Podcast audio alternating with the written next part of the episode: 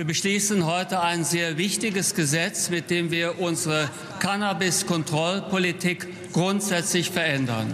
Wir verfolgen zwei Ziele. Das erste Ziel ist es, den Schwarzmarkt zu bekämpfen. Das zweite Ziel ist ein besserer Kinder- und Jugendschutz. Sie behaupten hier allen Ernstes als Bundesgesundheitsminister, als Minister, der für die Gesundheit von Kindern und Jugendlichen zuständig ist, dass wir mit der Legalisierung weiterer Drogen den Konsum bei Kindern und Jugendlichen eindämmen werden. Das ist der größte Blödsinn, den ich je gehört habe, liebe Kolleginnen und Kollegen.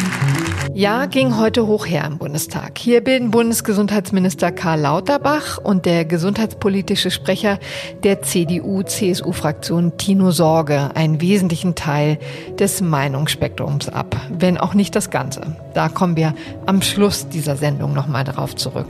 Entscheidend aber ist, nun ist die Abstimmung vollbracht. Sie kommt also, die Cannabis-Liberalisierung.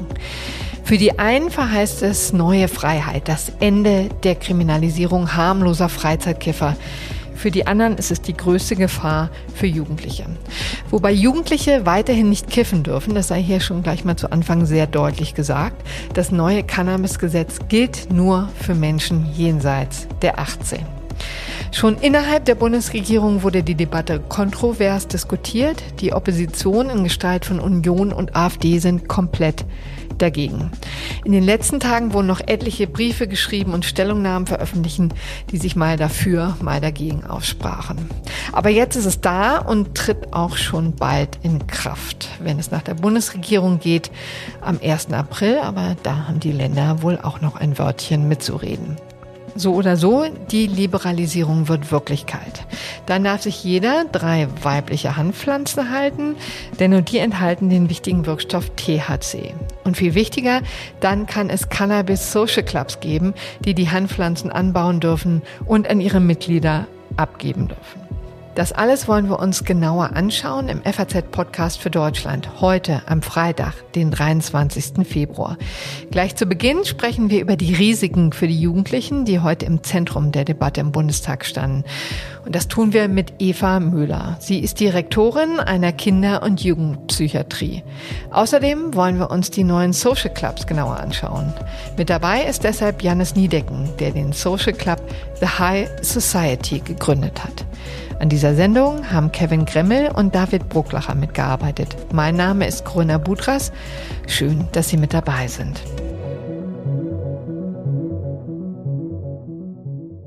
Der Jugendschutz ist in dieser Frage ein großes Thema. Übrigens auch für die Befürworter der Legalisierung. Gesundheitsminister Karl Lauterbach warnte auch im Bundestag noch einmal vor dem Gehirngift Cannabis, das vor allem so gefährlich ist für Jugendliche. Das möchte ich natürlich genauer wissen. Warum ist das eigentlich so? Und frage deshalb Professor Dr. Eva Müller, ärztliche Direktorin der Klinik für Kinder- und Jugendpsychiatrie am Universitätsklinikum des Saarlandes. Herzlich willkommen, Frau Professor Dr. Müller. Ja, hallo. Warum ist THC eigentlich für Jugendliche so gefährlich? Da gibt es körperliche, psychische und soziale Risiken und ähm, ganz viele sowohl organmedizinische Folgen wie jetzt äh, Lungenkrebs, aber auch andere Krebsformen. Aber was uns die meiste Sorge macht, sind eben die Befunde auf die Neuromodulation bei dem wachsenden mhm. Gehirn. Und was, was ist da anders als bei Menschen wie mir sozusagen, wie Menschen wie ich, die schon die 40 überschritten haben und wo das Gehirn einfach wahrscheinlich nicht mehr wächst? Ganz genau, das haben Sie sehr gut auf den Punkt gebracht.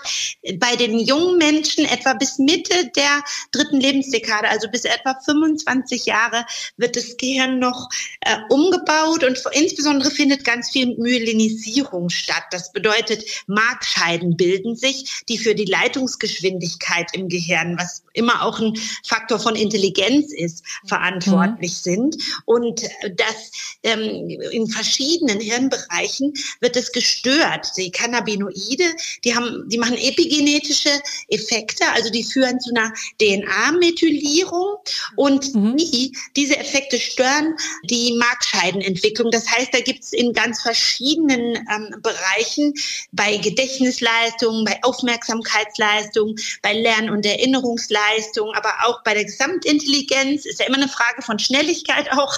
Da gibt es dann Defizite, das hat man schon aus, äh, herausgefunden in ähm, Studien. Und um es mal ganz konkret zu sagen, das bedeutet, die Jugendlichen werden dümmer?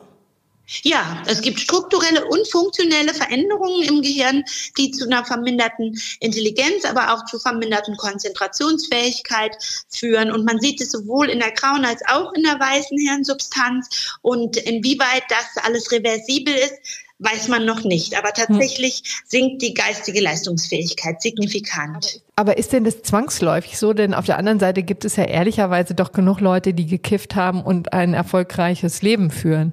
Ja, aber die wären vielleicht sonst noch erfolgreicher gewesen. Ah. Also man weiß ja nie, was das Potenzial, äh, was das Ausgangspotenzial war.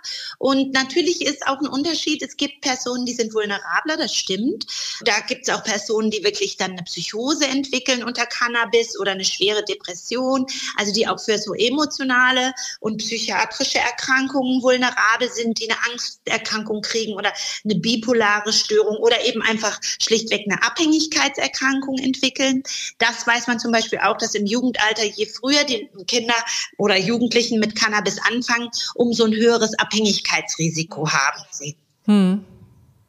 Diese Psychosen und äh, das ganze Psychiatrische drumherum ist ja auch immer wieder in der Diskussion. Trifft das auch Jugendliche mehr als Erwachsene? Auf jeden Fall. Das, auch das ist die Vulnerabilität des wachsenden Gehirns, ähm, da diese ganzen Prozesse eben im Umbruch noch sind, gerade in der Pubertät, in der Adoleszenz, das weiß man, baut sich das Gehirn noch mal ganz stark um. Und wenn da eben diese Cannabinoide einwirken und dann mit ihren epigenetischen Veränderungen diese Prozesse stören, kann das natürlich zu viel größeren mentalen Schäden auch, also psychiatrischen Folgen Folgeerkrankungen führen als beim Erwachsenen. Mhm. Nun sind Sie ja ärztliche Direktorin der Klinik für Kinder- und Jugendpsychiatrie am Universitätsklinikum des Saarlandes. Wie sieht denn Ihre Patientenschaft aus? Sind da auch Fälle dabei, die tatsächlich durch einen Cannabiskonsum ausgelöst wurden? Wie sieht es auf Ihrer Station aus? Auf jeden Fall. Also wir haben ja Kinder- und Jugendstationen immer und auf den Jugendstationen ist das durchaus ein häufiges Problem. Zum einen drogeninduzierte Psychosen, also durch Cannabisgebrauch. Zum anderen haben wir aber auch ähm, Jugendliche, die auch noch andere Störungen haben, wie Selbstverletzungen oder auch Fremdaggressionen oder äh, Selbstmordgedanken. Hm. Und und die haben aber sehr oft auch eben diesen Beikonsum von Cannabis. Also da, mhm. da äh, stellen wir das dann als Beiprodukt im Drogenscreening fest, dass die auch kiffen. Da wissen wir jetzt natürlich nicht, wo ist die genau. Ursache und wo ist die ja. Folge. Also ist da das Kiffen einfach ein Bewältigungsversuch von schlimmen Erlebnissen wie Misshandlung mhm. oder anderen Dingen. Das weiß man mittlerweile auch. Es gibt Daten, dass viele Jugendliche mit einer Suchterkrankung tatsächlich eigentlich eine Traumafolgestörung haben. Also schlimme Lebensereignisse zu bewältigen versuchen mit dem äh, ungesunden Substanzgebrauch. Hm. Ja, wichtiger Hinweis, ne, dass man nicht genau weiß, was da zuerst kam, beziehungsweise im Zweifel oder oft genug auch die Traumatisierung zuerst da war. Vielleicht auch nochmal, um das genau auseinanderzuhalten, weil das ja vielleicht in der Debatte auch immer vermengt wird. Wie viel hängt denn denn jetzt auch daran, dass diese Stoffe oft verunreinigt sind? Also ist es tatsächlich der Dreck, der da drin ist, der auch diese Psychosen und die ähm, psychischen Erkrankungen auslösen kann? Oder ist das wirklich das THC selbst? Ja, das ist das THC selbst, ähm, womit ich nicht sagen will, dass der Dreck ungefährlich ist, aber die Cannabinoide tatsächlich und das THC selbst haben in Studien diese Auswirkungen auf das Gehirn mhm. gezeigt. Also das, das ist schon nachgewiesen. Aber auch, dass es eben ein Suchtpotenzial insofern natürlich birgt, als es Angst und Verzweiflung von Jugendlichen dämpft, eben durch die mhm. psychotrope Wirkung und deswegen eben genommen wird, wenn Jugendliche mit solchen Gefühlen alleingelassen sind und mit äh, schwere, schlimme Ereignisse nicht bewältigen ja. können. Das ist natürlich klar. Ich finde ja auch immer so faszinierend, dass einerseits die gesundheitlichen Risiken so groß sind aber auf der anderen Seite ja auch der medizinische Nutzen unbestreitbar ist, ne? bei Schmerzpatienten zum Beispiel. Kann man das irgendwie erklären oder hat das eine mit dem anderen eigentlich gar nichts zu tun? Na gut, diese appetitsteigernde Wirkung, die Cannabis ja eindeutig hat, die ist natürlich bei Krebspatienten wirklich medizinisch gesund und gut, denn die sind ja oft dann von Karexie bedroht, ne Nebenwirkungen der Chemotherapie. Ähm, und deswegen für diese besondere Gruppe sicherlich ähm, vielleicht hilfreich, auch ja bei schweren Schmerzen. Natürlich ist es schmerzdämpfend, aber bei generell ist natürlich eine Appetitsteigerung nicht immer für jeden nee. gesund. Das sehen Sie jetzt schon daran, äh, dass man das immer ganz differenziell betrachten muss, welche Gruppe. Und hm. die Jugendlichen unsere ganz hier heranwachsenden Jugendlichen, für die ist es ungünstig. Ja. Und in der Summe, in der Summe über, überwiegen ganz klar die absolut negativen Effekte. Mhm. Vielleicht letzte Frage noch. Auch dieser Vergleich wird ja oft gezogen, nämlich der Alkohol ebenso schädlich oder auf jeden Fall auch schädlich, sagen wir mal so. Und auf der anderen Seite aber legal. Kann man das eigentlich vergleichen? Doch, das ist eine sehr kluge Frage von Ihnen, weil ich denke natürlich, Alkohol sollte man eigentlich auch nicht ab 16 zugänglich machen. Denn das wissen wir, dass Suchtprävention am allerbesten über Stimuluskontrolle erfolgt. Also zum Beispiel zu Zeiten der Prohibition wurde dann in den USA auch wirklich weniger getrunken und es gab weniger Alkoholiker. Und das ist natürlich gerade bei Jugendlichen sehr, sehr wichtig, dass man bedenkt, äh, je mehr wir da das Angebot zurückfahren, umso stärker können wir tatsächlich verhüten, dass die junge Generation davon abhängig wird. Hm, wobei man ehrlicherweise sagen muss, dieser Kampf wird gar nicht erst geschlagen. Ne? Aber ich danke Ihnen ganz herzlich, Professor Dr. Eva Müller, für Ihre Einschätzung. Sehr gern. Nun wollen wir uns mal wappnen für die Zeit der großen Freiheit und dazu habe ich jetzt meinen Kollegen Sebastian Balster ins Studio eingeladen. Er beobachtet für den Wirtschaftsteil der Frankfurter Allgemeinen Sonntagszeitung schon seit geraumer Zeit den Markt der Cannabis-Anbieter und kann uns jetzt sagen, was uns erwartet. Hallo lieber Sebastian. Hallo Corinna.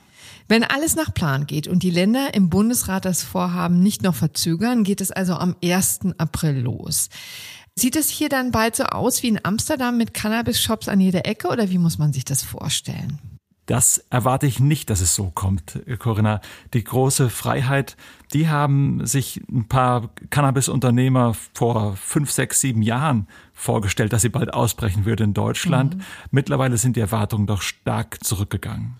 Und liegt eben auch daran, dass man diesen kommerziellen Aspekt komplett ausgeblendet hat und das jetzt alles über diese Social Clubs reguliert und die sehr geringen Ausnahmen für den privaten Anbau, oder? Das ist genau der Grund dafür. Also für jeden, der Geld verdienen will mit dem Anbau und dem Verkauf von Cannabis und zwar auf legale Weise Geld verdienen will, für den ist das, was jetzt beschlossen ist, nicht so wirklich ähm, revolutionär. Wie sieht denn der Markt überhaupt?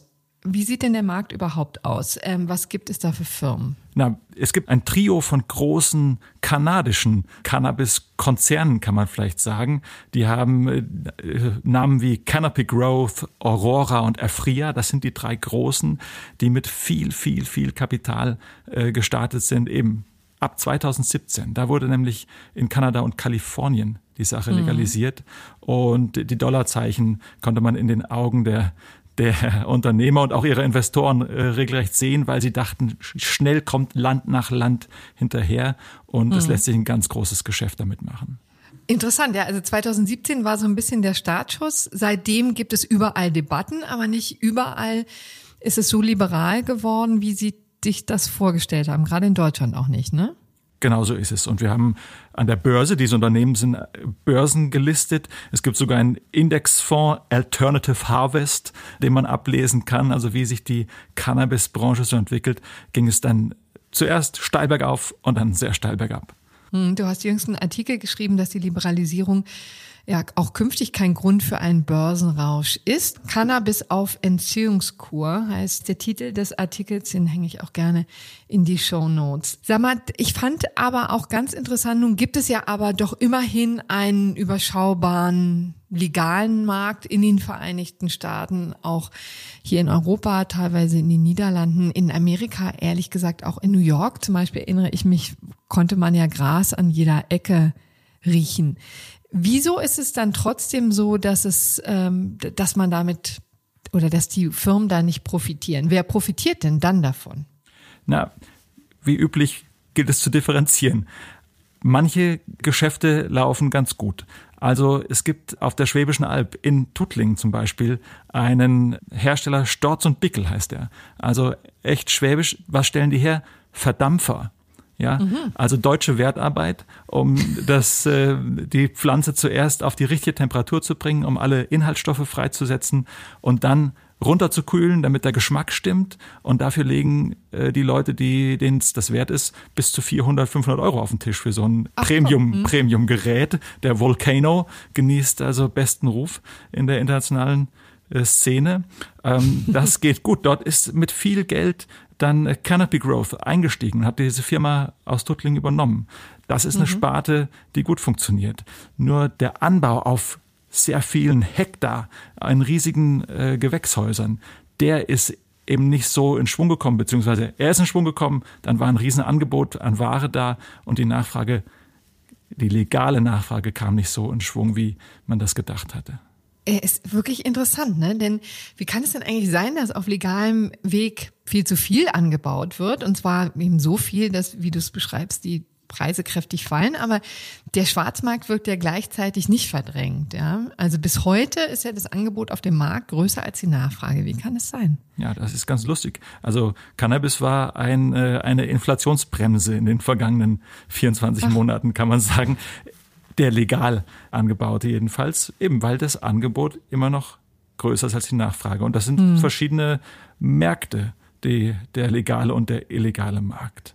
Hm. Und wie gesagt, hier in Deutschland grassiert ja vor allen Dingen der illegale Markt. Was anderes gab es ja schlicht nicht.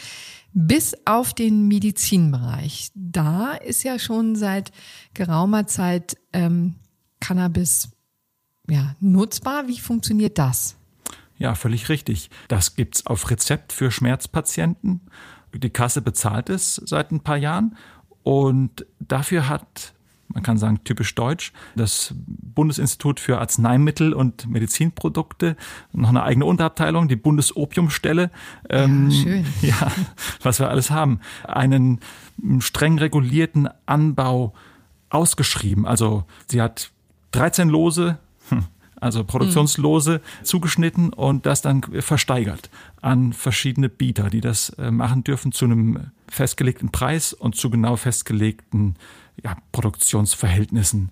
Da haben drei Firmen diese Zuschläge bekommen und die jetzt sozusagen mit Stempel ähm, des Medizinalcannabis mit einem ganz bestimmten THC-Gehalt, das ist ja die psychoaktive Substanz in der Pflanze, anbauen und an den Apotheken Großhandel liefern dürfen. Hm. Aber immer noch sind es relativ wenig Leute, die das wegen medizinischer Zwecke nützen dürfen, ne? Oder wie funktioniert das? Es ist mit einer steigenden Zahl allerdings. Also es fing mit einer geringen Zahl an, aber steigend und ein Punkt, der dafür sorgt, dass es nicht noch viel mehr sind. Schmerzpatienten gibt es Millionen in Deutschland. Mhm. Aber bisher läuft diese Verschreibung über das Betäubungsmittelgesetz. Und das mhm. ist für Ärzte und Apotheker ziemlich aufwendig, deutlich aufwendiger als ein, sagen wir mal, herkömmliches Schmerzmittel zu verschreiben und zu verordnen. Da ist viel Bürokratie dabei, besondere Sicherheitsvorschriften, die einzuhalten sind. Und das ist ja, ist der Punkt, an dem sich jetzt auch was ändern soll, ähm, mhm. dass Cannabis da rauskommt. Und womöglich ist das sogar der größere Effekt am Ende für die Firmen, die Cannabis anbauen, ähm, mhm. als die Legalisierung zum Genuss hm, interessant. Also im Grunde genommen hat man ja dann hier wahrscheinlich den Effekt, dass es wahnsinnig viele Menschen gibt, Patienten gibt, die das durchaus bräuchten oder gut benutzen könnten im Rahmen ihrer Schmerztherapie. Da haben wir noch so eine gewisse Unterversorgung, höre ich daraus. Ne? Und das könnte sich dann ändern, wenn auch im Zuge dieser Liberalisierung das Ganze für diese Menschen auch einfacher wird, oder? Ich will das medizinisch jetzt gar nicht bewerten. Das ist äh, sozusagen nicht mein, nicht mein Ding. Aber wir sehen, die Kassen haben für 500 Millionen Euro im ersten Quartal 23 Cannabis erstattet. Und das können wir hochrechnen fürs ganze Jahr. Naja, zwei Milliarden. Das ist ja nicht, mhm. nicht nichts. Ist ja schon mal, ja. schon mal ganz schön was. Aber da habe ich für diesen Artikel, den du vorhin genannt hast, äh, mit einem interessanten Cannabis-Unternehmer aus Deutschland, der sich schon mit 17 in der JU, in der Jungen Union dafür mhm. eingesetzt hat, doch endlich Cannabis zu legalisieren. Das ist mehr als 20 Jahre her, gesprochen. Der glaubt, dass es bei Medizinalcannabis jetzt durchaus einen Anstieg von, naja, 50, 60 Prozent geben könnte durch diese Vereinfachung, während es beim legalen Cannabis nach seiner Prognose, ähm, naja, also eher so fünf bis zehn Prozent mehr würden. Ja, interessant, ne? Also das ist wirklich eine ganz bizarre Pflanze letztendlich, dass auf der einen Seite immer vor den medizinischen Gefahren gewarnt wird. Das werden wir auch gleich nochmal vertiefen. Und auf der anderen Seite Hanf ja durchaus auch einen großen Nutzen hat. Also von Alkohol als große Therapiehoffnung habe ich jedenfalls noch nichts gehört. Das macht die Pflanze auch so besonders. Naja, vielleicht noch ein letzter Blick auf ähm, einen ganz anderen Geschäftsbereich, der aber auch mit Hanf zusammenhängt. Denn lustigerweise bauen immer mehr Landwirte Hanf auch an. Seit 2016 hat sich der Hanfanbau fast vervierfacht, schreibst du. Dabei geht's ja gar nicht ums Kiffen. Was kann man damit alles noch machen? Ja, das ist eine tolle Sache. Gerade bei Biobauern sehr beliebt, die den Hanf nämlich mit relativ wenig Einsatz von Düngemitteln, Pflanzenschutz in unseren Breitengraden wachsen lassen können auf ihren Feldern. Und es gibt eine steigende Nachfrage nach Lebensmitteln, in mhm. denen Hanf drinsteckt. Also ganz profan Brotaufstriche, ja, in mhm. denen für die Hanf verarbeitet wird. Und die Nachfrage steigt kräftig und die Bauern richten sich danach und bauen das an. Und jetzt fragst du wahrscheinlich als nächstes, kann man das denn auch zu was anderem ja, benutzen, was da genau, so wächst richtig. auf den Feldern? Wenn alles mit rechten Dingen abläuft, dann nicht, weil auch beim Hanf gibt es solche und solche. Also es gibt den Hanf mit einem hohen THC-Gehalt und es gibt der ist der psychoaktive. Äh, und es gibt Hanf mit sehr niedrigem THC-Gehalt. Mhm. Die sehen von außen, also für mich Jedenfalls gibt es keine erkennbaren Unterschiede. Ähm, für den Laien nicht, der im Feld vorbeiläuft, der kann das nicht äh, sagen, was da jetzt wächst. Aber wer als Landwirt das anbauen will, muss es deshalb auch der Bundesanstalt für Ernährung und Lebensmittel äh, melden.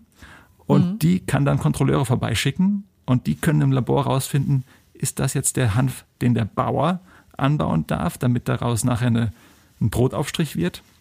Oder ist das vielleicht doch was ganz anderes?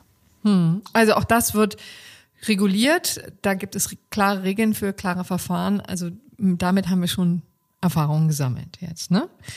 Herzlichen Dank. Eine durch und durch interessante Pflanze. Vielen Dank für die Einblicke, lieber Sebastian. Schöne Grüße nach Frankfurt.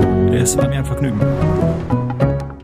Nun sitzen schon die ersten Social Clubs in den Startlöchern und auch das wollen wir uns näher anschauen. Ich darf jetzt Janis Niedecken bei mir im Podcast begrüßen. Er ist Vorstandsvorsitzender der High Society. Klingt schon mal vielversprechend.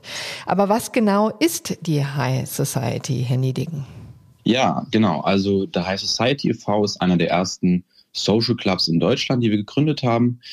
Unser Ziel, das wir uns ähm, ja mit der Gründung gesetzt haben, ist die Aufklärung bezüglich Cannabis und dann auch in der Legalisierung der Anbau von Cannabis und die Abgabe an unsere Mitglieder.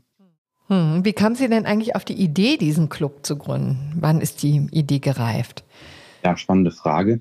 Das hat tatsächlich vor ein paar Jahren ähm, bei mir so ein bisschen den Lauf genommen, als ich das erste mit dem Thema Cannabis-Legalisierung in Kontakt kam man hört halt immer wieder Geschichten von, von ähm, Schwarzmarktware, die so im Umlauf ist, die einfach von minderer Qualität ist. Ja, das heißt, im Schwarzmarkt geht es halt hauptsächlich darum, möglichst viel Gewinn zu erzielen. Und da werden leider dementsprechend auch ähm, ja, gefährliche Mittel angewendet. Mhm. Die Sorten werden oftmals gestreckt, um halt möglichst viel Gewicht auf die Waage zu bekommen. Und ähm, ja, da wird zum Teil Haarspray benutzt, Deo-Spray, auch ähm, ja, Glassplitter zum Teil, um halt einfach ein höheres Gewicht zu erreichen, ja. Und da kann man sich natürlich schon denken, dass das sehr gesundheitsschädlich ist. Ähm, nicht nur, wenn man ohnehin schon äh, ja, Deo-Spray oder Haarspray konsumiert, sondern auch die Dämpfe, die da beim Erhitzen und Verbrennen entstehen, sind enorm gesundheitsschädlich.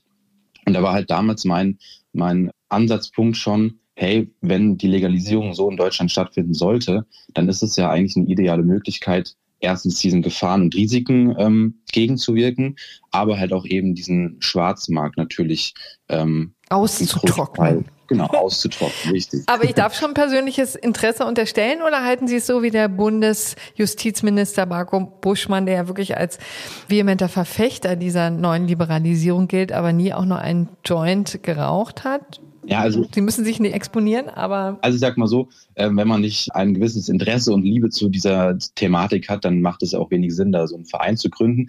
Aber natürlich sehe ich da in erster Linie auch ganz klar die Aufklärung und den Jugendschutz, der uns natürlich auch sehr am Herzen liegt, weil gerade Diskussionen, die auch aktuell noch im Raum sind, natürlich in gewisser Weise auch irgendwo berechtigt sind. Und da hm. sind wir natürlich auch sehr dran interessiert, mit dem Verein dem entgegenzuwirken, beziehungsweise auch aufzuklären. Ja, und das gucken wir uns jetzt nochmal genauer an, denn man stellt sich ja das Kifferleben immer so leicht und ungezwungen vor, aber das ist ja mit dem Cannabisgesetz nun nicht so gemeint. Was müssen Sie denn eigentlich alles beachten, wenn Sie einen solchen Club betreiben? Ja, also zuerst gibt es natürlich strenge Bestimmungen, was den Club angeht. Also jeder Cannabis-Club in Deutschland kann bis zu 500 Mitgliedern aufnehmen. Danach ist aber auch Schluss. Also das ist so die, die Grenze an Mitgliedern. Und zudem gibt es dann auch genaue Bestimmungen, wie viel Cannabis jedes Mitglied im Monat beziehen kann. Ja, da ist ab 25 oder ab dem 21. Lebensjahr gibt es da eine Grenze von 50 Gramm im Monat und zwischen 18 und 21 ist vorgesehen, dass diese Grenze bei 30 Gramm im Monat liegt. Hm. Wobei da. Das müssen Sie kurz mal einordnen, vielleicht für uns Nicht-Kiffer. Wie weit kommt man denn mit diesen Mengen? Also wie viele Joints lassen sich damit drehen? Das ist eine sehr gute Frage. Das kommt natürlich immer darauf an, wie viel man tatsächlich konsumiert. Die Leute, die sich tatsächlich in einem Cannabis-Club anmelden möchten, das, das variiert natürlich, ja. Es gibt die Gelegenheitskiffer, die sich vielleicht mal am Wochenende einen Joint drehen, die kommen da auch mit locker 10 Gramm im Monat aus. Mhm. Es gibt aber halt auch diejenigen, die zum Beispiel nicht die Möglichkeit haben, durch ein Rezept von der Apotheke Cannabis zu beziehen und quasi diesen Verein nutzen möchten, um ihre ähm, Schmerzen oder Krankheiten ja, zu lindern. Hm. Sie haben ja schon erste Mitglieder, nehme ich an. Wer kommt denn da so? Die Anfragen, die wir bis jetzt haben von Mitgliedern, das ist auch total gemischt. Jede Altersgruppe dabei, äh, meistens eben aus dem Raum hier um Frankfurt rum. Und ja, wir haben natürlich auch jetzt schon so ungefähre Einschätzungen, wie viel pro Mitglied dann am Ende auch ähm, beansprucht wird an, an Cannabis im Monat. Da sind wir jetzt aktuell ja so zwischen 20 und 30 Gramm mal mindestens. Mhm. Aber das sind so, ich sage jetzt mal, die Mengen, die da in der Regel jetzt verlangt werden. Und dann dürfen Sie ja auch anbauen. Was müssen Sie da eigentlich beachten? Genau, also auch das Anbau, das, das wird in Deutschland natürlich sehr, sehr streng reguliert und kontrolliert werden. Da wird es dann eine eigene Behörde für geben. Es wird sich ähm, noch nicht geeinigt, wer dann tatsächlich dafür zuständig sein wird. Aber es wird extrem kontrolliert sein. Es wird Labortests geben von den verschiedenen ja, Produktionschargen, nenne ich es jetzt mal. Und ähm, das ist aber auch gut so, finde ich persönlich, weil genau das hilft ja eben auch diesen, dieser minderen Qualität auf dem Schwarzmarkt irgendwo entgegenzuwirken und unseren Mitgliedern versichern zu können, hier das, was wir euch anbieten, ist dementsprechend auch von guter Qualität. Ihr wisst, was ihr bekommt. Ihr könnt auch klar dosieren, was natürlich bei hochgezüchteten und, und nicht einschätzbaren Sorten eben nicht so ist. Und äh, mhm. deswegen ist das eigentlich auch genau richtig so. Müssen Sie eigentlich Ihre Mitglieder irgendwie überwachen? Also wie stellen Sie sicher, dass sich da keine Dealer drunter mischen? Mhm. Also letztendlich, wir als Verein, wir können natürlich unsere Mitglieder nur insofern überwachen, dass wir halt kontrollieren, dass sie ihre Menge, die sie im Monat in Anspruch nehmen können, auch nicht überschreiten. Das heißt, diese 50 Gramm im Monat, die werden schlichtweg einfach nicht überschritten werden können. Das ist so. Mhm. Es wird ähm, anonymisiert und ähm, natürlich auch getrackt, also verfolgt, wer wann wie viel abholt. Aber äh, ja, was natürlich dann die Mitglieder letztendlich mit, mit dem bei uns geholten Cannabis machen, das ist natürlich nicht mehr in unserer Gewalt. Das können wir so nicht kontrollieren. Aber also das können Sie umgekehrt dann eben auch nicht ausschließen, dass es da Leute gibt, die das dann irgendwie verticken auf dem Schulhof oder was? Wir können natürlich eine, eine, gute Kontrolle bei den Mitgliedern, die wir aufnehmen, machen und gucken, wer vielleicht schon in die Richtung verdächtig sein könnte, wer vielleicht eventuell schon irgendwie in dem Bereich mal auffällig wurde.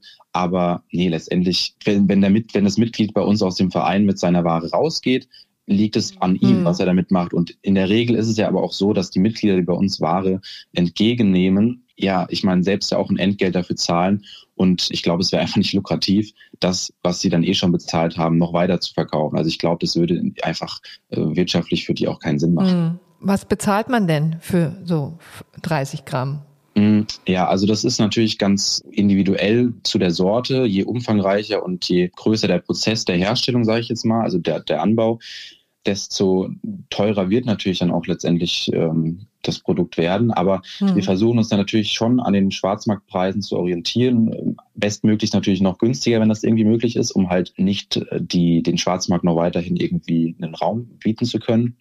Hm. Deswegen, also ich gehe mal von 10 Euro ungefähr an äh, aus Programm, die wir okay. dann auch im Verein versuchen umzusetzen. Ja. Und vom Prinzip ist es ja so, solche Vereine dürfen keine Gewinne abwerfen, sie dürfen nicht gewinnorientiert arbeiten. Lohnt sich dann der ganze Aufwand noch, denn das klingt ja durchaus sehr aufwendig, ne? Mit insbesondere was den Anbau angeht. Es muss ja auch besonders gesichert werden, zum Beispiel. Ja, absolut, das ist richtig. Also ich sag mal so, die meisten Cannabis-Vereine, die jetzt gerade in Deutschland entstehen oder schon gegründet wurden, wie bei uns, die sind meistens von Cannabis-Liebhabern gegründet worden, die einfach jetzt endlich legal kiffen wollen. Die haben in der Regel kein Interesse daran, erstmal groß ähm, Umsatz mitzuerzielen oder den Verein wirtschaftlich groß aufzustellen. Das ist, wie gesagt, auch gesetzlich gar nicht äh, vorgesehen, dass das so sein wird. Das heißt, das Thema Umsatz oder Gewinn generieren steht gar nicht mal so im Vordergrund. Diese Vereine werden natürlich sehr großes Umsatzpotenzial haben, weil eben die Produktion dementsprechend teuer ist. Sie müssen ihre eigenen Kosten decken können. Hm. Und da, wo die meisten Vereine sehr wahrscheinlich dran scheitern werden, ist eben bei der Erstellung dieser Produktionsflächen. Das heißt also, ja, das ist wie gesagt am Anfang vielleicht noch einfach, wo es 30, 40 Mitglieder hat, aber wie gesagt, die Vereine, merken wir jetzt bei unserem eigenen auch, wachsen enorm schnell. Diese 500 Mitglieder sind sehr wahrscheinlich schnell erreicht. Und für 500 Mitglieder wirklich, die potenziell jeden Monat 50 Gramm in Anspruch nehmen können, da wirklich eine Produktion zu garantieren, ist dann nochmal eine andere Hausnummer. Da reden wir schon mhm. über mittel, mittlere sechsstellige Beträge, die da in die Hand genommen werden müssen. Und das ist für die meisten Vereine am Anfang ja sehr, sehr schwierig. Mhm. Hm. Da haben Sie ja auch eine Idee schon für dieses Problem. Sie haben auch ein Unternehmen gegründet, Temper heißt es. Und darin schreiben Sie, wir möchten den meist kapitalschwachen Vereinen eine Möglichkeit bieten, große Erstinvestitionen wie eine Komplettausstattung, ein Sicherheitskonzept oder einen Hallenbau zu ersparen. Und dann kann man sich bei Ihnen einmieten in die komplett ausgestatteten Produktionsflächen. Und direkt mit dem Anbau beginnen. Wie sieht es konkret aus? Ja, konkret ist es eigentlich genau so, wie Sie es jetzt schon äh, ja, beschrieben haben. Also meine Vision so ein bisschen mit dem Unternehmen ist es halt eben genau diese Hürde, dieses Hindernis, den Verein irgendwie zu nehmen, sodass diese Einmietung von den Vereinen in unsere Produktionsflächen quasi so erfolgt, dass der Verein direkt mit dem Anbau für die Mitglieder beginnen kann. Ja, mhm. ähm, die Vereine werden, wie eben schon gesagt, die Chance haben, sehr hohe Umsätze zu fahren im Monat, einfach weil die Produktion dementsprechend auch sehr teuer sein kann.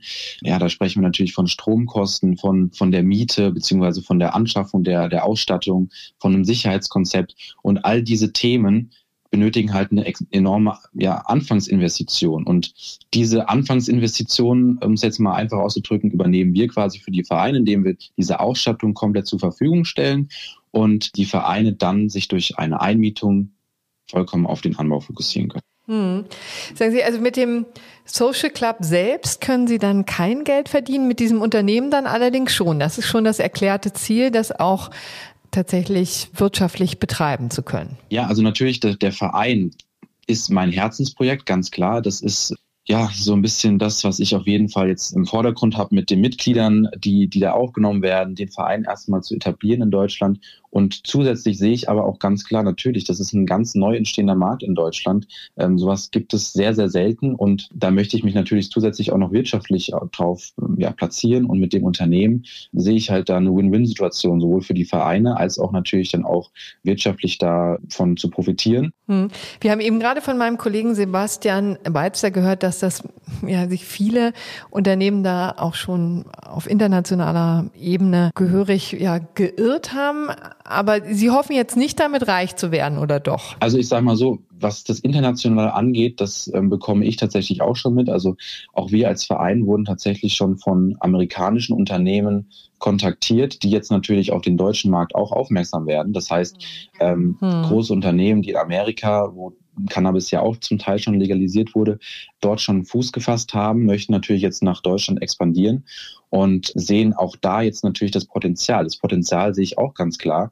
Und ich finde es aber persönlich, deswegen ähm, ist da jetzt eine Kooperation mit amerikanischen Unternehmen jetzt auch erstmal nicht denkbar, finde es besser, wenn sich da die deutschen kleineren Unternehmen äh, auf dem deutschen Markt dementsprechend auch etablieren können und somit sich hier halt selbst ein eigener Markt ja, bildet, nicht direkt mhm. von, von den großen Unternehmen, die aus den USA oder aus anderen Ländern mhm. rüberschwappen, dann kontrolliert wird. Ja, bin sehr gespannt, wie sich das entwickelt. Vielleicht zuletzt noch, nehmen Sie noch Mitglieder auf oder sind Sie schon dicht? Wir nehmen Mitglieder noch auf. Ja, wir bekommen momentan wöchentlich beziehungsweise sogar täglich immer mehr Anfragen. Wer jetzt Interesse bekommen hat, kann natürlich gerne über unsere Website, da heißt society.me, gerne sich äh, ins Formular eintragen, in die Liste eintragen und ja, genau. Wie gesagt, die Grenze von 500 ist aktuell noch nicht erreicht.